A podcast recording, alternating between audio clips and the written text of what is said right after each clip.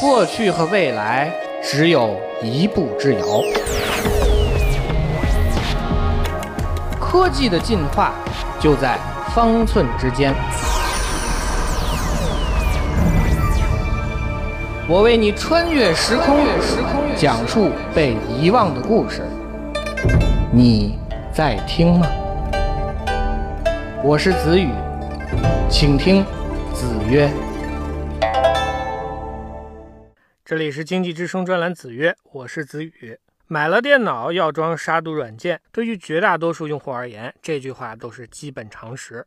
换个使用场景，当我们买了手机之后，是否需要安装杀毒软件呢？这个问题的答案就比较复杂了。到底装还是不装？在回答这个问题之前，我们先来看一看手机上的杀毒软件效果究竟如何。本周，杀毒软件测试机构 AV Comparatives 公布了一份针对手机杀毒软件的测试报告。这次测试选取了安卓官方软件商店里的两百五十款杀毒软件进行评测，涉及的恶意软件样本超过了两千个。测试的结果让人大跌眼镜，在这两百多款杀毒软件当中，只有二十三款杀毒软件能够做到对病毒的百分之百查杀。尴尬的是，有将近一百四十款的杀毒软件查杀比例低于三分之一，还有三十多款杀毒软件现在已经被安卓官方商店下架。从这个测试当中，我们得到的粗略印象就是，多数手机杀毒软件其实并没有什么用。为什么没用呢？测试机构分析，很多安卓杀毒软件其实是假冒产品，在这当中，有的产品只不过是个广告推送平台。另外一些则是在宣传软件开发者本人。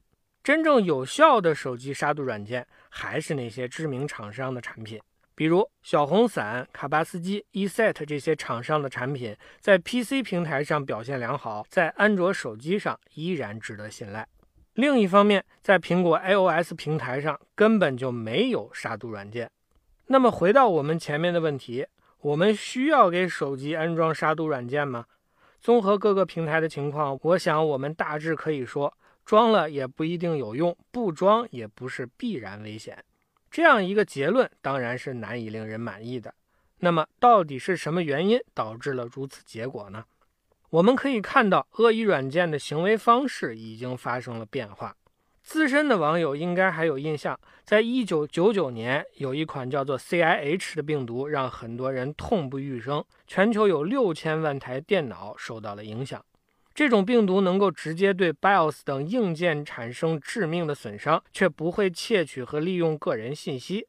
而到了二零零七年，肆虐网络的熊猫烧香，则是把犯罪之手伸向了用户的信息。在此之后，我们听到的会破坏电子设备软硬件的病毒越来越少，而盗取个人信息的恶意软件越来越多。这种变化也意味着，在很大程度上，如果我们在使用电子设备的时候多一些注意，再加上随时更新安全补丁的话，大多数情况下，我们都能免于被恶意软件侵扰。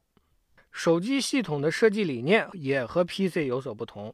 以 iOS 为例。苹果公司开发的这款系统以封闭而著称，这意味着软件开发者面对着种种限制，同样也意味着恶意软件要想生根发芽也很困难。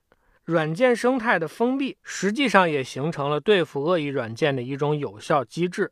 那对于安卓来说，系统的开放确实曾经给用户一度带来麻烦，但是随着迭代的进行，安卓的应用权限管理逐渐的成熟。恶意软件生存的空间也在慢慢的萎缩。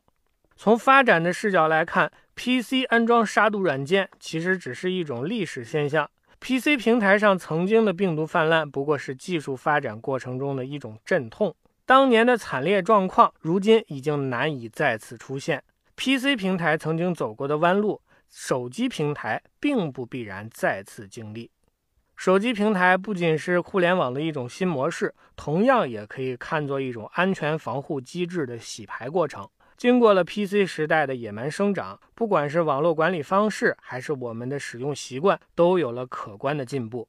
在更加严密的防范和管理机制下，没有恶意软件的威胁，其实应该成为一种常态。在这样的大环境下，与其强调杀毒软件的作用，把包袱甩给用户，倒不如从源头入手，清除恶意软件生存的土壤。这样一来，不但手机用户不用劳心费力地考虑杀毒软件的问题，网络环境更加安全，也可能催生出更多具有潜力的商业新模式。回溯历史，讲述科技故事，我是子宇。今天的子曰就到这里，我们下期再见。